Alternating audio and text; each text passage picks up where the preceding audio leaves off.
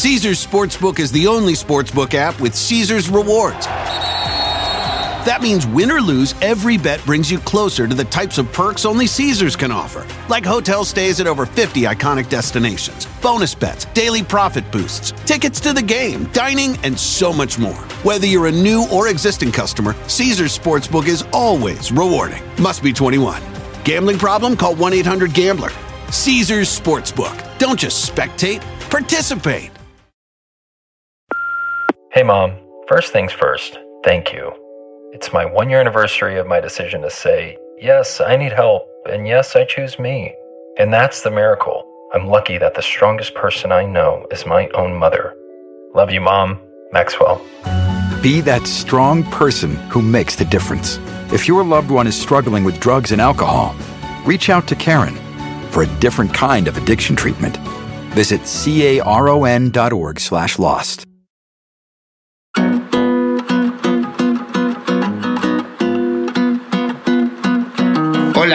Bienvenidos a Controla tu Bienestar.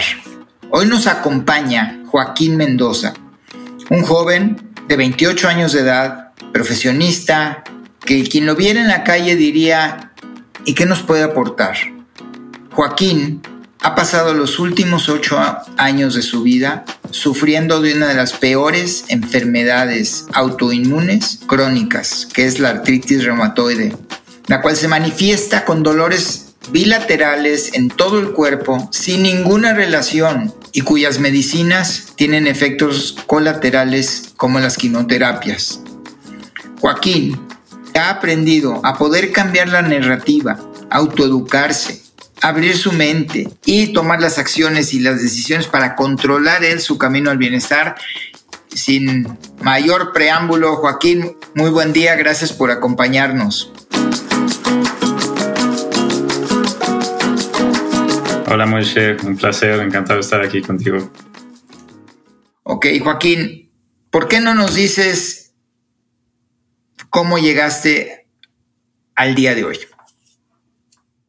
Pues bueno, tratando de resumir un poco estos últimos eh, años, ahora sí que, eh, pues como te platicaba, Moishe, eh, hace ya van a ser casi nueve años, me diagnosticaron con artritis reumatoide, o al menos así lo llamaron los médicos, em, debido a que yo presenté de forma muy súbita, eh, un poco agresiva, inflamaciones en todo el cuerpo, ¿no? ya sea codos, mandíbula, este, rodillas, pies, y cambiaban de lado derecho, izquierdo, sin ninguna relación en sí. Descansaba, hacía ejercicio, pero el dolor parecía no tener relación hasta que en algún punto eh, se inflamaron mucho las costillas, la parte de la columna vertebral que las une, y los pulmones empezaron a pegar con las costillas y me costaba un poco respirar.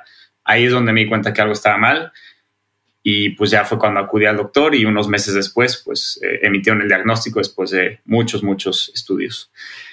Y pues brevemente, no quiero alargarme mucho, pero pues, obviamente a, a los 20 años de edad que te diagnostiquen con una enfermedad crónica, realmente es algo, eh, un golpe fuerte, sobre todo porque a los 20 años tú te quieres comer el mundo a mordidas, ¿no?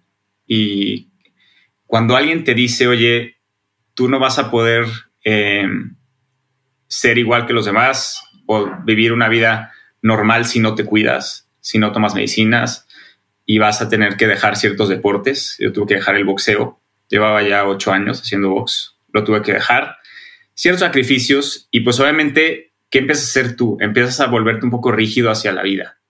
Entonces empiezas a creer que la vida, la naturaleza juega en tu contra, ¿no? Un poquito, ¿por qué a mí? Entonces, pues todo este deseo, este conflicto, pues obviamente dejaron que, provocaron que yo dejara de creer en Dios, ¿no? Un poco esta forma de perder la creencia y me volví un ser muy racional, de, oye, pues tengo esta enfermedad, tengo que tomar estas pastillas y se acabó, ¿no? Nos pasaron varios años, como unos 6, 7 años, y pues todo iba bien, el dolor se había ido, parece que la enfermedad estaba controlada, las medicinas hacían su trabajo, pero a mí lo que me cambió muy fuerte fue cuando empecé a notar los efectos secundarios de la medicina. Yo tomé metotrexate por más de 7 años en unas dosis como de 25 miligramos a la semana, que si eso lo multiplicas unos 50 veces, es una quimioterapia química. Entonces, tomando esos siete años, pues obviamente el cuerpo empieza a hacer sufrir los efectos. Entonces yo empecé a tener fuerte gastritis medicamentosa, esofagitis, eh, problemas eh, para absorber nutrientes en la parte intestinal. Y pues fui con muchos doctores y obviamente tomabas el tratamiento, mejorabas, dejabas el tratamiento, volvías a empeorar. Entonces yo sabía que esa no era la cura. Y el breaking point que me llevó a encaminarme y empezar a escuchar más a mi cuerpo fue cuando llegaron unos análisis de sangre en donde ya mi hígado y mis riñones empezaban a fallar, mostraban ya fallas de sobrecarga. Y, oye, pues yo tengo, tenía 25, 26 años y pues yo no tomo alcohol, no fumo cigarro, hago deporte, este, me alimento relativamente bien. Este, me agarró todavía de golpe. Dije, oye, estoy haciendo todo esto encima la enfermedad, tomo las medicinas, dejé la fiesta, dejé esto, y pues ahora me está pegando en el hígado y riñones que pues, yo no debería tener esos problemas a esta edad. Y ahí fue cuando me cayó el 20 y empecé a acudir a otras alternativas porque dije, oye, esta, la medicina no me está funcionando. Si sigo por este camino, me voy a morir de hepatitis o falla renal y en vez de artritis, ¿no? Entonces dije, oye, em, gracias a Dios caí con varias maestras. Eh, una de ellas se especializa en descodificación biológica original, que tú como conoces es, rama de la nueva medicina germánica. Me recomendó un libro muy bueno, El arte de escuchar al cuerpo, este, de Ángeles Walder. Ese fue uno de mis primeros libros, como mi introducción a este nuevo mundo de que básicamente en dos segundos la base de esa filosofía es que toda enfermedad es la solución a tus problemas y toda enfermedad se detona toda la enfermedad que venga interna, ¿no? O sea, no que tomas veneno o te lastimas algo externo. Todo lo que venga interno del cuerpo y se detone adentro es ocasionado por un conflicto emocional muy fuerte o una serie de pequeños conflictos emocionales no resueltos.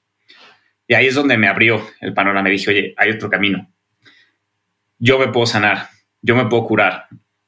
Pero pues, ¿qué tengo que hacer? Tengo que confiar.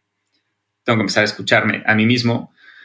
Y fue este camino en donde pues vino, eh, digamos, la decisión de empezar a dejar las medicinas. Lo platiqué con mi doctora, fuimos bajando la dosis y recuerdo muy bien el 14 de junio del 2021 fue el día que dije, no más, vamos a probar eh, escuchar al cuerpo. Eh, había leído a muchos autores que hablaban sobre la capacidad de las emociones para ayudar a sanar o enfermar al cuerpo, ¿no? Que es, este rango de emociones que tenemos los seres humanos, pues es, digamos, un arma de doble filo si no la hacemos usar bien. Nosotros podemos estar en un cierto estado de estrés, ¿no? Eh, y después regresar a la normalidad. Pero si debido a nuestra educación y las circunstancias que vivimos en nuestra vida, estamos en un estado de estrés sostenido durante varios años, eso lleva al, cuerpo a tener que liberar esas energías, emociones de forma somática en el cuerpo. Fue lo que a mí me pasó con la artritis reumatoide. Además, estás en una constante producción de cortisol que lo necesita tu cuerpo en pequeñas cantidades para responder ante una amenaza, pero no en, en, como dices tú, constante y por tantos años empieza a cobrarte, le empieza a cobrar tu cuerpo. Perdona que interrumpe aquí, quisiera regresar un poquito hacia las causas, identificar las causas. ¿Qué fue o qué opinas tú? Porque es muy difícil decir que te haya causado llegar a este momento donde de repente, primero, tu cuerpo desarrolla una enfermedad crónica a la joven edad de 20 años y empieza a rebelarse, tu mismo cuerpo empieza a rebelarse contra su cuerpo. Es una muy buena pregunta yo creo que las causas van cambiando en el tiempo. Ahorita te platico un poquito más. Esa es mi opinión personal. Al principio, eh, pues bueno, tú creces con una familia, con unos padres que mis papás los adoro, siempre han hecho su mejor esfuerzo y la verdad estoy eternamente agradecido por todo lo que han hecho por mí. Pero su educación, pues obviamente eh, al hacer su mejor esfuerzo, ellos también traían ciertos miedos, ciertas límites eh, sociales, ¿no? de ser la familia perfecta, siempre eh, hacer tu mejor esfuerzo y tratar de vencer al sistema, al sistema en el sentido de tienes que prepararte muy bien para ser alguien en esta vida, ¿no? Y esa forma, sobre todo el lado de mi papá, de, llevarlo, que me ha dado muchas herramientas de independencia y ha sido muy benéfica en unos aspectos, pues cobró factura en la parte emocional, ya que con, con mis papás, eh, por más que tú siempre hicieras ese esfuerzo extra de sacar puros dieces, recoger tu cuarto, estar ahí pendiente, tratar de no hacer problemas, no, no, no causarles molestias, siempre encontraban un negrito en el arroz, porque esa era su forma de ver la vida, ¿no? Siempre estaban buscando qué podía salir mal, en vez de dar gracias a todo lo que tenemos a nuestro alrededor, ¿no? Estamos vivos, esa es la primera, que debemos estar agradecidos. Y eso se me quedó tan grabado desde pequeño que yo desarrollé un mecanismo de, digamos, puro amor hacia afuera, tratar de caerle bien a todos, tratar de complacer a los demás y con este sentido de, pertenecer y de sentirme amado y querido, que aunque mis papás siempre me han amado y siempre me han querido, yo así no lo vivía, mi realidad no lo veía de esa forma. Yo sentía que su amor estaba condicionado a que yo cumpliera con sus expectativas. Y esa fue la primera causa que llevó a desarrollar este sistema, como no sé cómo llamarle, pero es de desvivirte hacia afuera, dar todo de ti, pero hacia adentro generé algo muy tóxico. Era este, esta imagen, este enjuiciador, castigador, que hacia, hacia afuera súper permisivo. Incluso yo no ponía límites, no sabía decir que no. Mucha gente, sabes, abusaban de, esos, de, esos, de esa falta de límites de mi lado, ¿no? En el trabajo, en la escuela, con amistades. Pero hacia adentro era extremadamente exigente. No me permitía un error. Y yo, mi narrativa constante hacia adentro era, es que eres un idiota, es que no sabes hacer bien las cosas, no sirves para nada, es que no vas a ser nadie en la vida, es que, etcétera, etcétera, ¿no? Para nombrar algunas. Y esa narrativa, yo pues no sabía lo poderosa que es. Los pensamientos, ¿no? Son energía. Y he aprendido que las emociones, emoción, es energía en movimiento, generan un campo, generan un cierto proceso adentro que detona que los órganos y células funcionen de forma diferente como tú dices, producción de cortisol este, y demás. Entonces, yendo y nada más rápido, esa es una de las principales causas. Pues a qué lleva esto? Y es, es muy irónico, ¿no? Tu sistema inmune, que es el que ahorita a mí me ha dado problemas los últimos años en la artritis reumatoide, básicamente es, empieza a producir anticuerpos que atacan tus articulaciones y otro tipo de tejidos. Tu propio sistema de protección del cuerpo se voltea en tu contra. ¿Qué relación tiene eso con la narrativa que yo traía? Es exactamente lo mismo. Yo me atacaba constantemente y me castigaba. Y aunque yo perdonaba a todos los demás, todo lo que me hicieran afuera, o sea, de verdad, yo mantuve relaciones con muchas personas que eran muy nocivas para mí y no ponía límites. Pero hacia adentro, híjole, no me pasaba ni la más, el más mínimo error. Entonces, esa fue la primera causa y obviamente estaba muy ligada a mis papás, en particular a mi papá. Pero ya después, pues me salgo de mi casa, ¿no? Ahorita estoy casado, este, ya voy a cumplir un año, y, me doy cuenta que pues la artritis pues, no se va. Resulta que este enjuiciador ya es algo que yo alimento, es algo que yo tengo adentro. Y yo creo que en la vida no somos culpables de dónde naces, ¿no? Dónde te tocó llegar a este mundo pero eres completamente responsable de moverte de ahí si no es un lugar en donde quieres estar. Entonces yo he aprendido a ya no echar la culpa a nadie. Y esa fue, ¿no? Ahorita la segunda causa ya no es la parte de educación y formación, sino ahorita ya es muy interno mío, que es la forma en que he venido funcionando los últimos 28 años. Y mi cuerpo se volvió adicto a esta sensación de estrés, de siempre esperar lo peor, y así como yo, yo sé, te puedes volver adicto a, las cosas placenteras. También he descubierto, y lo hace conocer muy bien del doctor Joe Dispenza, que te, vuelves, te puedes volver adicto a las emociones negativas y a vivir en este constante estado de estrés. Entonces, esa es la causa hoy en día de, que pues ya voy mucho mejor, ¿no? Pero todavía me falta trabajar esa parte para poderme curar completamente de la artritis. Entonces, liberarte de esa adicción a sentirte mal, a estar estresado, estar dándole vueltas a la ardilla todo el tiempo, en vez de simplemente estar. Cuando estás comiendo, pues no simplemente estás comiendo, estás pensando en qué tengo que hacer después, qué tengo que hacer acá, que si pasa esto, que pasa el otro. En vez de darte cuenta a qué sabe la comida, qué textura tiene. Esa parte es algo que yo he estado trabajando muy, de forma muy profunda y perdón que me alargue un poco, pero quería decir como este tipo de causas, primero fue algo externo que yo interpreté de cierta forma, ahí es donde viene el secreto, cómo lo interpretas, y que luego lo hice propio. Entonces ya no tenía, ya no necesitaba que un papá o una mamá que me estuvieran presionando, una escuela, un, un jefe de chamba, no, era yo mismo. Entonces eso se volvió todavía pues más tóxico porque ese tú estás contigo todo el tiempo, ¿no?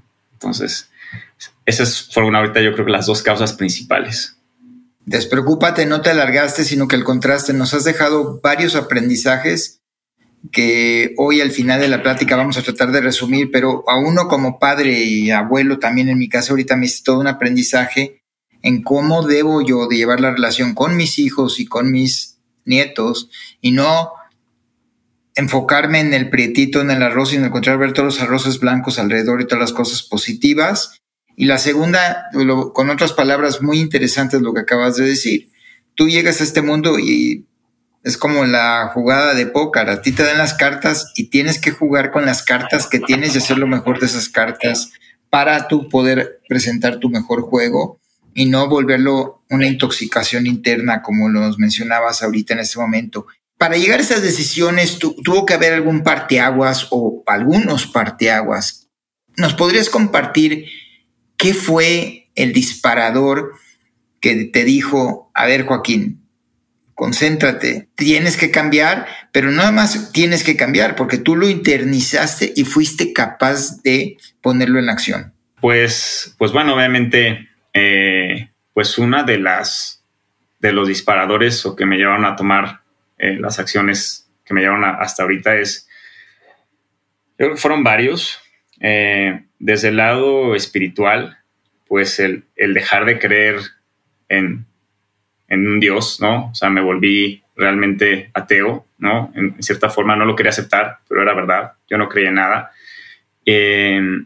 Y algo que me ayudó mucho de la parte religiosa y como para andar distintos aspectos fue leer de otras religiones, abrir mi mente empecé a leer eh, sobre el hinduismo, ¿no? que más adelante se exportó, salió de India y se volvió el budismo.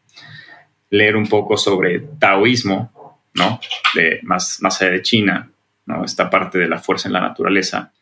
Eh, cómo se combinan budismo y taoísmo, crean una filosofía zen. Eso es algo que a mí me ha llamado mucho.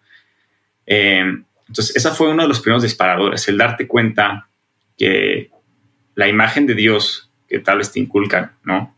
Y en el catolicismo es alguien que está por encima de ti, es diferente a ti y pues a veces castiga, a veces da, pero es, digamos que todopoderoso es un poco, pues es superior a ti, no decir lo que no es amoroso, ni mucho menos, pero es una imagen que está por encima de. El hinduismo a mí me abrió mucho eh, a una forma de ver a Dios en la que me hace mucho más sentido a mí.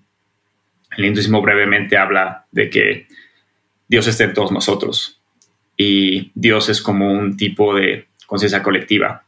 Imagínatelo como que estaba Dios en un principio y se partió en pequeños cachitos infinitos que están en cada uno de los seres vivos. Y, él, y esto lo hizo por diversión, por juego. Estaba solo, quería divertirse. El dios Brahma, ¿no? Así lo llaman. Y el objetivo del juego era eh, una vez que borraras tu memoria, se te olvidara que eres Dios, que no tengas ningún recuerdo de quién eres tú, entrar a una vida terrenal donde tengas todo este rango de emociones desde el miedo, placer, todo lo, que consideramos positivo y negativo, que en realidad no existe, ¿no? Pero este rango de emociones y que tú pudieras descubrir como objetivo del juego quién eres, despertar y darte cuenta de tu grandeza. Que al final tú tienes a Dios dentro y tú eres Dios, pero solo es importante porque todos los demás también lo son. Entonces, esa parte de Dios, que tú eres, tienes una parte divina dentro de ti, te empodera.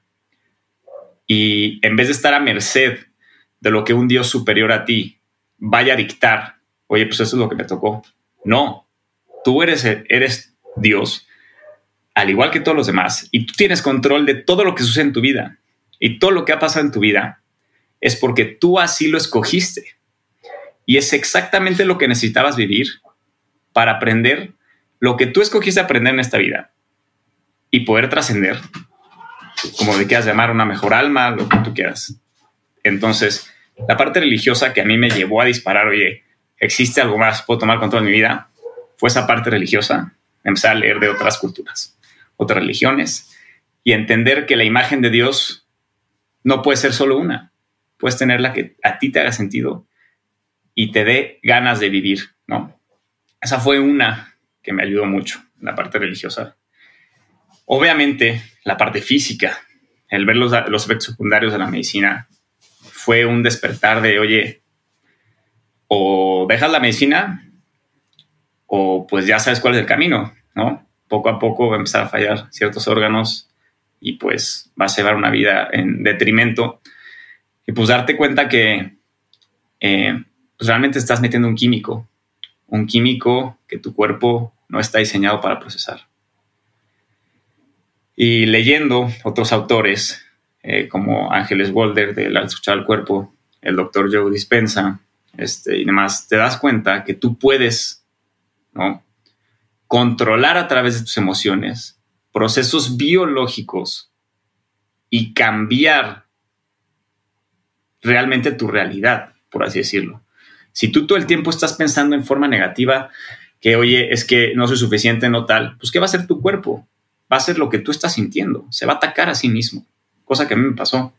Si tú empiezas a agradecer, empiezas a, porque estoy vivo, respiro, tengo un techo sobre la cabeza, tengo una familia increíble, tengo una esposa increíble, realmente cuando te das cuenta y dejas de ver el negrito en el arroz, como le pasó a mis papás y yo aprendí a hacerlo, y empiezas a ver todo lo demás que hay, tu atención se dirige a otra frecuencia, que esa frecuencia es superior y empieza a detonar procesos antiinflamatorios, empieza a reparar tejidos, empieza a hacer otro tipo de cosas en el cuerpo que no te hubieras imaginado. ¿no? Entonces, el segundo disparador, como te decía, fue la parte física y después fue más una parte espiritual, en donde fuera de la parte religiosa, de quiénes somos, dónde venimos y demás, la parte física, cómo me siento, qué estoy viviendo, la parte espiritual, en donde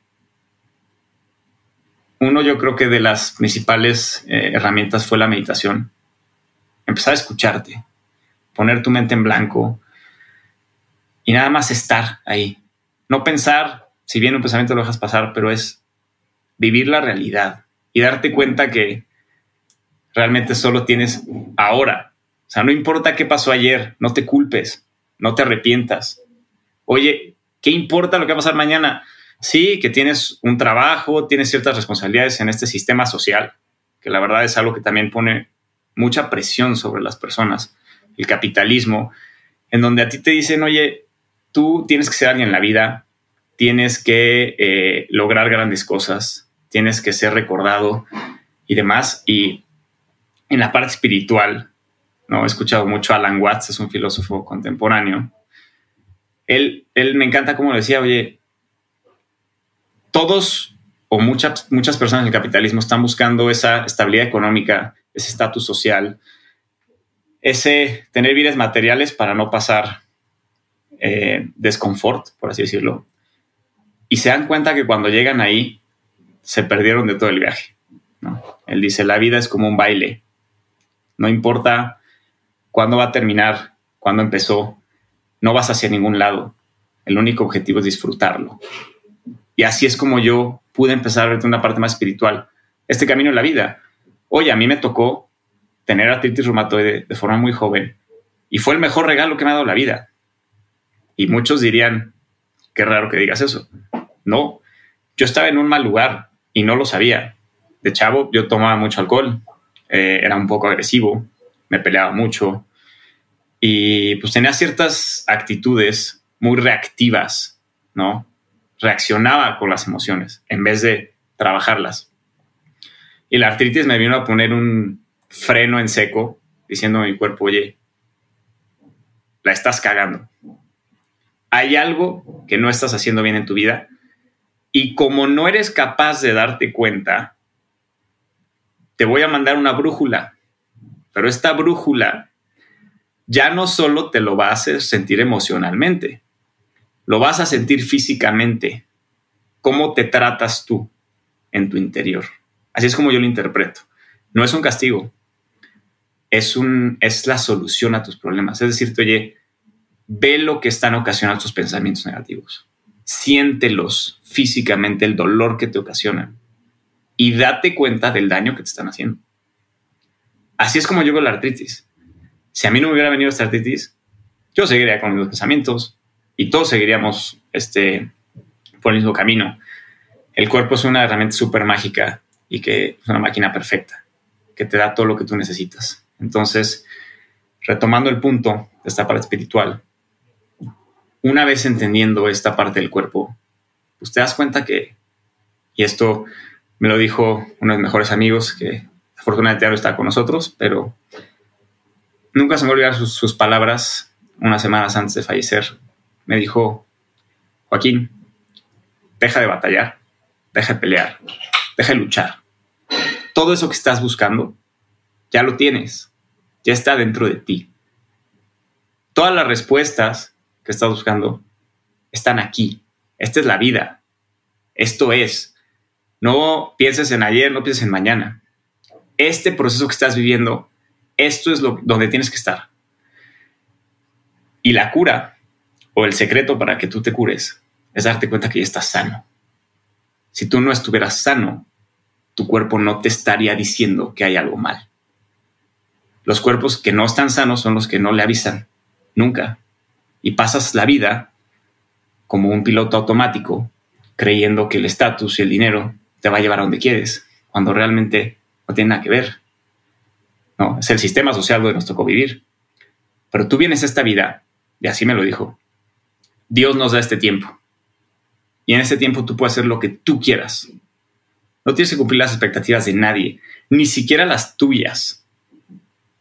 Lo único que tienes que hacer es vivir siempre y cuando permitas a los demás hacer lo mismo. Sus palabras nunca se me van a olvidar y fue como un parteaguas en decir, oye, yo no tengo por qué ser un empresario exitoso, yo no tengo por qué ser un gran deportista, no tengo por qué caerle bien a todos, no tengo por qué tener muchos amigos. Simplemente este tiempo que tengo aquí en la vida tengo que disfrutarlo al máximo, haciendo todo lo que yo quiera hacer, siempre y cuando permita a los demás hacer lo mismo, sin lastimar a nadie, sin impedirlo, sin juzgar, ¿no? Suena súper simple. Bueno, llevo los últimos años intentando vivir de esta manera, ¿no?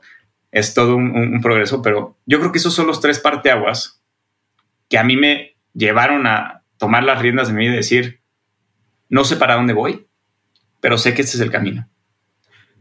No sé cuándo me voy a curar, no, estoy cerca, voy mucho mejor, más de un año sin medicinas, camino bien, hago deporte, hay unos días malos, sí, claro, pero eh, en general puedo hacer mi vida prácticamente normal, ¿no? Sin medicinas, sin los efectos secundarios. Entonces, para allá voy.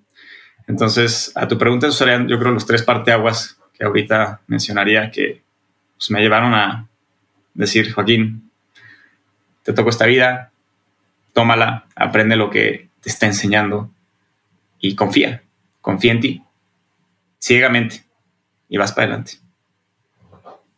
Muchísimas gracias por, ser tan específico en, eh, poder transmitirnos este aprendizaje que te ha tomado una gran parte de tu vida. Además, el haber tenido esta oportunidad y de tener este amigo que aunque fue breve, pues, a lo mejor su misión fue simplemente poder compartirnos a todos este mensaje que nos acabas de compartir sumamente profundo y que ya tome nota porque a lo mejor vamos a tener que regresar a tener una plática nada más sobre ese tema.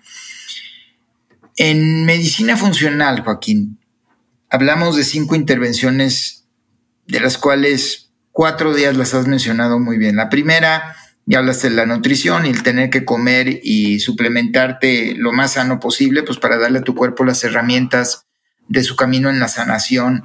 La segunda es el ejercicio o el movimiento, que son uno de los principales catalizadores para que los diferentes sistemas del cuerpo se vayan alineando hacia donde los quieres llevar.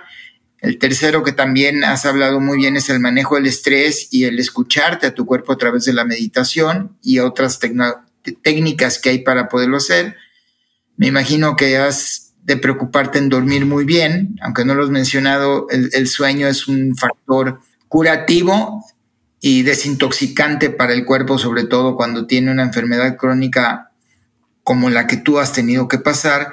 Pero queda una que es muy importante y quisiera preguntarte, estos procesos son sumamente difíciles llevarlos solo, siempre es necesario el tener un círculo, yo le llamo la plataforma social, pero como todo el mundo hablamos de plataforma, no quiero que se interprete que traes Facebook, Instagram y, YouTube para ayudarte, sino que al contrario, está así como este amigo que tuviste la bendición de poder estar con él en su proceso de despegarse de este mundo terrenal, pero el haber él compartido esos pensamientos que nos acabas de decir, ¿cómo fue tu proceso de qué plataforma pudiste armar, quiénes te ayudaron en poder ir tomando estos pasos hacia tu bienestar.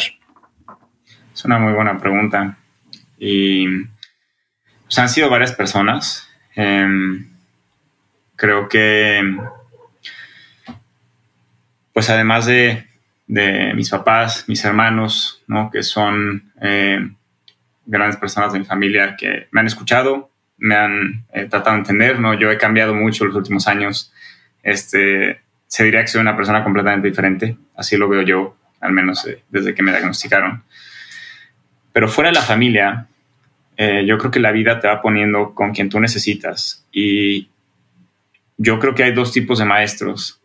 Em, maestros que te hacen sufrir para que aprendas y maestros que te guían de la mano confían en ti y que llevan a ayudarte a creer al 100% en ti. ¿no? Mi amigo siempre decía, creer es crear. Y al tú creer, creas tu realidad. ¿no? Por esto que mencionaba de los procesos biológicos, literalmente es, es, es, física. ¿no? Este, pero bueno, tuve maestros muy duros, en el trabajo. Tuve un par de, jefes que es como que si tuvieras una herida, metieran el dedo ahí constantemente. Tú no sabías poner límites y ahí entraban. Oye, que es domingo 7 de la mañana, me tienes que entregar esto. Oye, que está mal, lo vuelves a hacer. Son domingo 8 de la noche. Oye, que vas a tener que trabajar seis, seis fines de semana seguidos. Oye, que es que no has aprendido nada. Es que este, estoy preocupado por ti. ¿Cómo te voy a evaluar si no has hecho nada? Ese tipo de maestros muy duros que me tocó en el trabajo fueron un tipo. Otro tipo, amigos, ¿no? Este, amigos que de repente, pues, se cuelgan mucho o, que sientes que eh, te buscan porque a veces es conveniente para, para ellos, ¿no? Entonces, darte cuenta que, oye, qué curioso que me está buscando nada más cuando necesita que lo defienda de alguien, ¿no? Yo me peleaba mucho, ¿no? Entonces me buscaban para eso. Oye, qué raro que incite ciertas peleas y, pues haga cosas cuando yo estoy alrededor porque sabe que voy a estar ahí por él. Oye, qué raro que pues dejé de tomar, dejé ir a las fiestas y pues ya muchos amigos no me buscan, ¿no? Entonces, esos maestros eh, son maestros duros y te das cuenta que no hay por qué sentirles rencor ellos están en su proceso y es perfecto lo que están viviendo, pero también es, es tu proceso y debes de respetarlo. Oye, si ellos te están llevando a las conductas o están reforzando conductas que tú ya estás dejando atrás y que no te hacen bien, porque así lo has aprendido, sigue adelante. Y soltarlos, pues claro, llega un punto en donde amigos cercanos, pues te los, te los cuento hoy con la mano, ¿no? Este, y, y antes yo decía, uy, tengo 30, 40 amigos. No, la verdad es que fue un proceso de decir, ¿quiénes realmente van a estar ahí por mí? ¿Quiénes realmente me entienden y se preocupan por lo que estoy viviendo? Siempre y cuando ellos también tienen sus luchas y todos tienen sus batallas y son igual de, tienen el mismo mérito que todos. Pero el soltar es lo que te enseñan estos maestros que te hacen sufrir. Suéltalo. Que no te importe lo que piensen los demás, las críticas. Y esos maestros, por más que en el momento los odié, hoy en día les agradezco, porque fueron maestros que me hicieron sufrir mucho, me hicieron dudar de mí mucho, solo para darme cuenta del, poder que tengo dentro, ¿no? Y de mi capacidad de salir adelante, y que simplemente está en mi cabeza. Todo, todo el daño que yo me he hecho está dentro de mí, realmente no está afuera. Afuera ahorita hay un día soleado increíble, estamos respirando, tú y yo, mucho estamos platicando, estamos disfrutando de la vida. Y todo ese conflicto interno es, como, como decían, el miedo es predisponerte a algo imaginario, algo que no ha sucedido. Y eso es algo a lo que yo me, yo me volví muy bueno en hacer toda mi vida. Entonces, pues sí, fueron eh, estos maestros, ¿no? Que, que, pues fueron muy duros pero también tuve una plataforma de apoyo muy fuerte. Em, es curioso que he estado rodeado de, muchas mujeres en este proceso de sanación. Em, la verdad es que sonará raro, yo siempre tenía muchos problemas para hablar con las niñas de, chavo, no tenía mucha confianza, este, pues realmente en mí mismo, ¿no? Aunque decían que pues, era galán, lo que quieras, la verdad, me costaba mucho trabajo, dudaba mucho de mí. Y hoy en día, pues conocí eh, a una maestra eh, que hace descodificación biológica original en Morelos, otra maestra eh, que hace biomagnetismo con imanes, em, otra maestra que hace un tipo de sanación espiritual, como tipo masajes, pero un poquito para conectar con tu cuerpo, y otra maestra con la que medito todos los martes. Hago meditación estilo Kundalini. Entonces, em, además de estos, eh, pues tuve maestros, eh, mi doctora, eh, otros doctores de medicina funcional, pero yo diría que pues estas cuatro mujeres como que me llevaron a mí a decir, oye, tú puedes, no te rindas, ¿no? Y muy motivadoras porque una de ellas es sobreviviente de cáncer, otra de ellas tuvo artritis reumatoide a los veintitantos años y se curó. Y fue como muy revelador verlas en persona y decir, oye, estas guerreras, o sea, no me están pidiendo hacer algo que, sea imposible. Me están pidiendo hacer algo que tengo toda la capacidad de hacerlo y creen ciegamente en mí, en un principio más de lo que yo creo en mí mismo. Y eso es algo muy empoderador. Obviamente, eh, por más que tú tengas una plataforma, ¿no? que esto ha sido de enorme ayuda para mí. Siempre llegan momentos difíciles y esto es algo que quisiera compartir con todos para normalizar ciertas cosas. Creo que por más que tú tengas una gran plataforma, em, a mí sí llegaron momentos muy oscuros en donde pues dejé las medicinas y pues obviamente tienes unos meses en donde dejan de hacer efecto. Pues tú sientes que estás muy bien, pero realmente es la medicina dejando tu sistema. En el momento que deja tu sistema, y tienes una crisis emocional, se pone muy feo, ¿no? Momentos en donde no podía ni voltearme en la cama para agarrar un vaso con agua. Entonces, mucha impotencia. Y pues claro que llegan momentos en donde llega a pensar acerca del suicidio. Pero es algo que, que yo ocultaba. Y decía, no es que esto está mal, porque estoy pensando en esto? Y cuando lo empecé a mencionar, sobre todo con mis maestras primero, en un espacio protegido, me di cuenta de lo normal que es. Es normal pensarlo. Es normal querer salir de una situación que no es para nada placentera, que es muy incómoda, que es muy dolorosa. Es normal. No tiene nada de malo pensarlo. Es muy diferente llevarlo a cabo. No, tiene que pasar ciertos procesos y pues es, es digamos, muy importante estar cerca de personas que, que tengan esto, ¿no? Yo, afortunadamente, fue algo que pude platicar con mis maestras y que después pude llegar a platicar con mi mamá, ¿no? Este, con mi esposa. Y pues sí, se asustaron un poquito al principio, pero pues vieron, oye, qué increíble que puedas hablar de esto y de verdad sientes que te quitas un peso encima y dices, oye, pues sí, ese día yo me quería ir de aquí, no quería vivir ese día, porque era muy doloroso, ¿no? Y me duró, creo que fueron 48 horas de un dolor muy extremo, que no te puedes ni mover, o sea, no puedes hacer nada sin que te duela, ni respirar. Entonces, quiero compartirles todos que es normal tener estos pensamientos. Lo que no es normal es guardártelos, no comunicarlos y no trabajarlos. Eso es algo que no te va a llevar a nada bueno porque siempre el empatizar con los demás y compartir tu historia y hablar las cosas, ponerlas en palabras, hace que pierdan peso, hace que pierdan importancia. Y eso es algo que sonará muy bonito este camino de, ay, quiero dejar las medicinas y, y, sí, ya me voy a curar yo solo. No, me he enfrentado a demonios bien fuertes internos y sigo todavía enfrentándome a otros. Pero cada día eres más fuerte y cada día puedes soportar cosas que algún día no pensaste que ibas a poder llevar a cabo.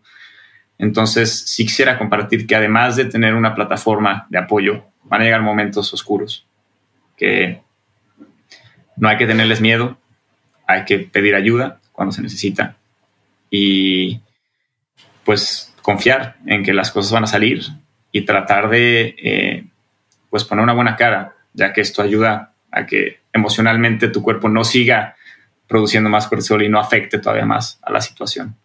Entonces, eh, sí quería compartir que es normal. Yo creo que todos en nuestra vida hemos pensado en algún momento eh, o tenido ese pensamiento de quiero irme de aquí, pero es algo que no hay que guardarse. Es algo que hay que expresar, trabajar y te digo, bueno. Mil, mil gracias por, este, por habernos compartido esta parte que es sumamente importante y como tú dices, es otra opción. O sea, era otra opción a tu tratamiento, era otra opción a salir de tu malestar y que es natural considerarla. Quisiera terminar, hijo, se pasa el tiempo rapadísimo, pero te quiero hacer una pregunta para poderle dar conclusión a la entrevista del día de hoy. Y es, por lo que entendí en lo que nos platicaste hoy, hace un poquito más de un año te casaste y me imagino que o conociste, ya traías novia, pero tuvo que pasar contigo por todo esto. ¿Cómo reaccionó ella y cómo te ha apoyado? ¿Qué podemos aprender? Y aparte que tú no perdiste la, la, posibilidad de decir ya no me puedo casar por lo, por lo que estoy pasando, por el malestar que estoy pasando? Es una muy buena pregunta y creo que Maru, mi esposa, siempre ha estado ahí para apoyarme en todo momento. Eh, hay veces que tal vez no me entienda la primera, ¿no? Pero siempre está dispuesta a escucharme y apoyarme de la mejor manera que pueda. Y es muy curioso porque yo empecé a andar con ella hace poco más de ocho años. Eh, Ahorita en octubre cumpliremos un año de casados civilmente. Este, pero una vez, el día que fuimos novios, como dos semanas después, empezaron mis ataques de artritis. Entonces, ella ha vivido todo el proceso de la enfermedad, desde el diagnóstico hasta este proceso. Y pues claro que ha sido difícil. Eh, los primeros años pues, era un poco más fácil de llevar porque no vivíamos juntos. Entonces ella tal vez no veía el proceso todos los días pero ya llevamos casi poquito más de dos años viviendo juntos. Y en el día a día, cuando ella ve que pues es algo que es 24 horas, ¿no? el dolor a veces no se va, eh, a veces estoy muy bien, a veces no. El simplemente saber que ella está ahí este, para ayudarme a traerme un vaso con agua, a traerme algún antiinflamatorio cuando lo necesite, o ayudarme a ir a la farmacia de repente, ¿no? Ha habido veces que me tengo que inyectar cortisona, etcétera este, ella aprendió a inyectarme, este, le daba pánico, pero me, ha ayudado mucho en eso y también es como, oye, no sé qué estoy haciendo, espero hacerlo lo mejor posible, espero no te duela mucho, pero ahí va la inyección. Entonces, este, la verdad es que estoy muy agradecido, estar eternamente agradecido con ella. Es que la amo y la adoro con mi corazón y ha sido una gran compañera, amiga, este, esposa durante todo este trayecto y estoy, soy muy bendecido y estoy muy agradecido de haberla conocido. Me imagino que han de haber crecido juntos durante este proceso en tu camino. Pues hombre, Joaquín, tengo que empezar agradeciéndote tu apertura y todo lo que nos has compartido el día de hoy. Eh, espero que nos dejen las puertas abiertas para luego retomar algunos de los muchos puntos que mencionaste el día de hoy. Pero yo sí quisiera concluir resumiendo algunas de las ideas que yo me llevo y que espero que el auditorio también haya concluido muchos otros aprendizajes gracias a esto que nos compartiste el día de hoy. Para empezar, la narrativa. Cómo uno es capaz de mejorar y descubrir su potencial simplemente cambiando la narrativa, autoeducándote, abriendo tu mente, el arte de escuchar el cuerpo, a los autores que nos mencionaste, el poder utilizar la meditación no solo como un medio de tranquilidad al cuerpo, sino además una manera de poder escucharte y el estar en el presente. Como nos dijiste hace unos minutos, no me puedo culpar por el pasado, no, no debo de seguir cargando este bagaje de dolor del pasado y no me puedo preocupar por el futuro. Lo que puedo hacer está hoy y en mí. Además, el poder saber que no hay la familia perfecta, el poder saber, entender que no podemos ser perfeccionistas y que todo esto, aumentado por los miedos y los límites sociales, nos cobran factura. La perfección cobra factura, pero tú nos has enseñado que enfocándonos en lo positivo, el poder hacer puro amor hacia afuera, pero el sentirte amado y querido, traduciéndolo en gratitud, es una manera de llevarnos y de ponernos a tomar ventaja de esta brújula que algunos obstáculos que se nos ponen enfrente de repente no son más que una brújula que nos están guiando hacia nuestro bienestar. Reconocer que hay adicción a lo negativo, no nomás a lo que nos da emociones positivos. Me fascinó tu frase cuando dijiste, la vida es como un baile y hay que disfrutarlo, no importa ni cuándo empieza ni cuándo acaba. Pero además, saber que aquellos maestros en la vida que nos hacen sufrir es para nuestro crecimiento y otros nos guían porque creer es crear. Saber descindir a aquellos amigos que nos buscan únicamente para su bienestar y reconocer que son procesos diferentes, que yo tengo que respetar mi proceso y respeto el de los demás, pero ellos que sigan en su proceso, no tengo por qué juzgarlos. Y esto nos lleva a concluir que todos tenemos la capacidad para salir adelante el miedo no es más que una predisposición de algo que no ha sucedido. Y quisiera concluir con una sola frase que quisiera yo agregar. A todo esto son tus palabras. ¿eh? Lo único que hice fue tratar de resumirlo en menos de dos minutos. El camino al bienestar no es una meta a la que se llega. Es un camino que se disfruta y que cada uno de nosotros tiene el potencial y la capacidad de llevarnos hacia él. Gracias, Joaquín. No sé si quieras, no sé si dejé algo fuera o quisieras agregar algo más. No, muchas gracias, Moishe. Creo que resumiste todo muy bien. Me gustaría cerrar, además, recordándole algo este, que mencionaba Alan Watts, en donde dice que no existen las cosas malas ni buenas, ni lo positivo ni lo negativo. Las cosas suceden y tú decides cómo interpretarlo para crecer o para sufrir, ¿no? El dolor es inevitable, el sufrimiento es opcional. Entonces, creo que con eso me gustaría cerrar y que recuerden que todo depende de cómo veas la vida, el cómo la interpretas. Muchísimas gracias. Te deseo que sigas siempre en tu camino al bienestar y que nos veamos muy pronto para celebrar tus siguientes pasos. Ha sido un placer, Moishe. Un gusto y encantado de, estar con ustedes y encantado de seguir participando.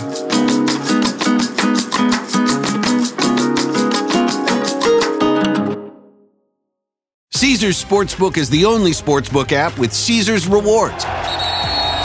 That means win or lose, every bet brings you closer to the types of perks only Caesars can offer, like hotel stays at over 50 iconic destinations, bonus bets, daily profit boosts, tickets to the game, dining, and so much more. Whether you're a new or existing customer, Caesars Sportsbook is always rewarding. Must be 21. Gambling problem? Call 1 800 Gambler. Caesars Sportsbook. Don't just spectate, participate. Hey, Mom. First things first, thank you. It's my one year anniversary of my decision to say, yes, I need help, and yes, I choose me. And that's the miracle. I'm lucky that the strongest person I know is my own mother. Love you, Mom. Maxwell. Be that strong person who makes the difference. If your loved one is struggling with drugs and alcohol, reach out to Karen for a different kind of addiction treatment. Visit caron.org slash lost.